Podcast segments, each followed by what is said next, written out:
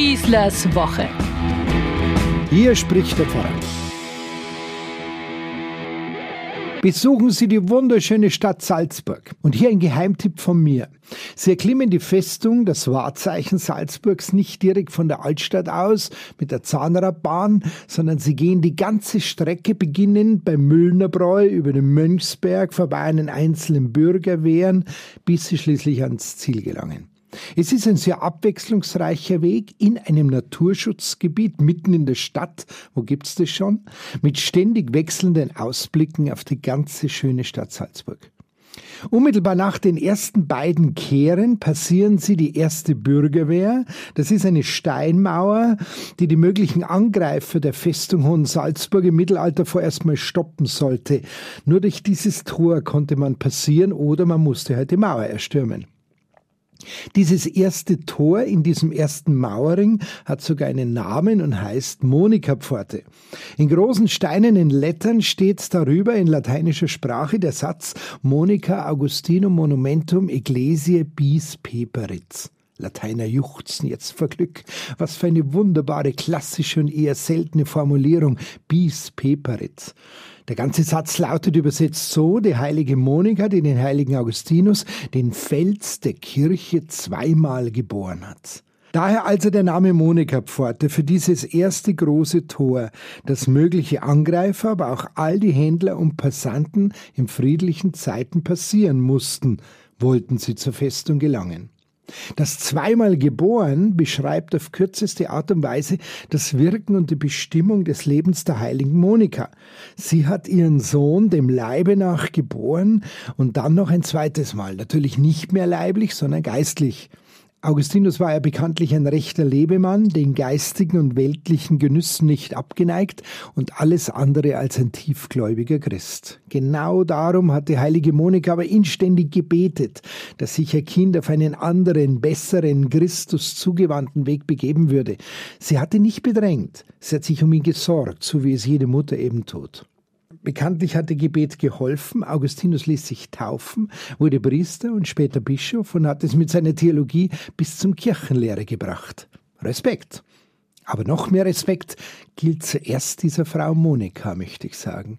Respekt auch vor diesem steinernen Wink der Menschen aus dem Mittelalter.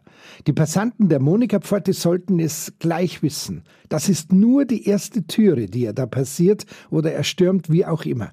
Da kommen noch einige Hürden, Sperren, Mauern und Hindernisse, die überwunden werden müssen. Dann erst werdet ihr euer Ziel, die Festung vor Augen haben. Exakt so, wie es halt im Leben ist. Niemals ist es nur die erste und damit einzige Hürde, die man im Leben zu bewältigen hat, um weiterzukommen.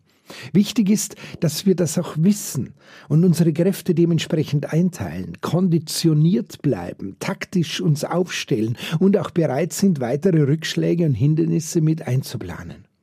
Nichts geht einfach so im Leben. Wir sind ständig auf so manch neue Ideen, Lebensentwürfe und Neustarts angewiesen. Resets, sagen unsere jungen Menschen heute. Pläne zerschlagen sich von einem Moment zum anderen. Aus Niederlagen gilt es zu lernen und beleidigt zu sein, wenn etwas nicht gleich oder gar nicht gelingt, hilft schon mal überhaupt nicht.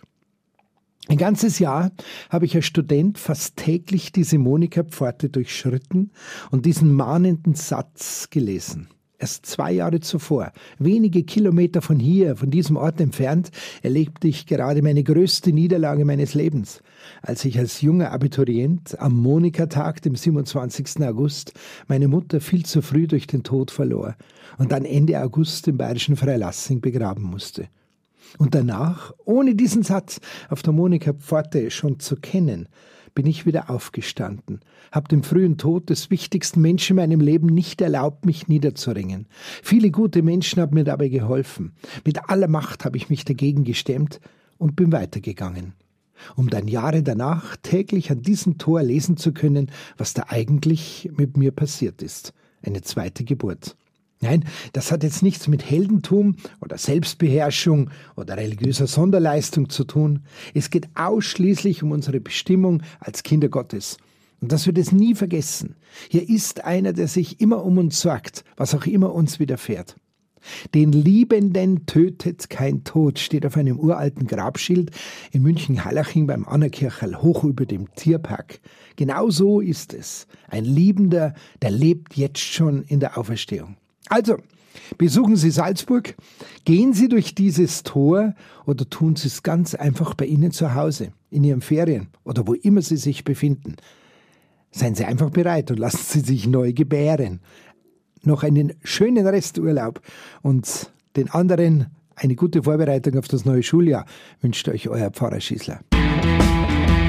Schießlers Woche, ein Podcast vom katholischen Medienhaus St. Michaelsbund und dem Münchner Kirchenradio.